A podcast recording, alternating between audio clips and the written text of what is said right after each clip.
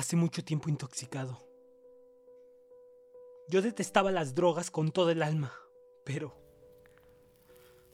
no podía evitar consumirlas.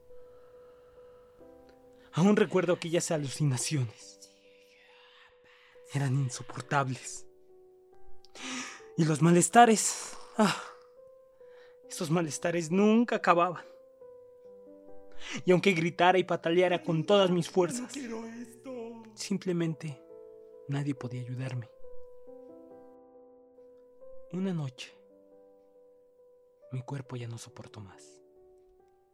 Una sobredosis acabó con mis sueños, con mi futuro, con mi vida. Por la mañana, a mi madre no le sorprendió ni le importó ver cómo mi cadáver salía por su vientre.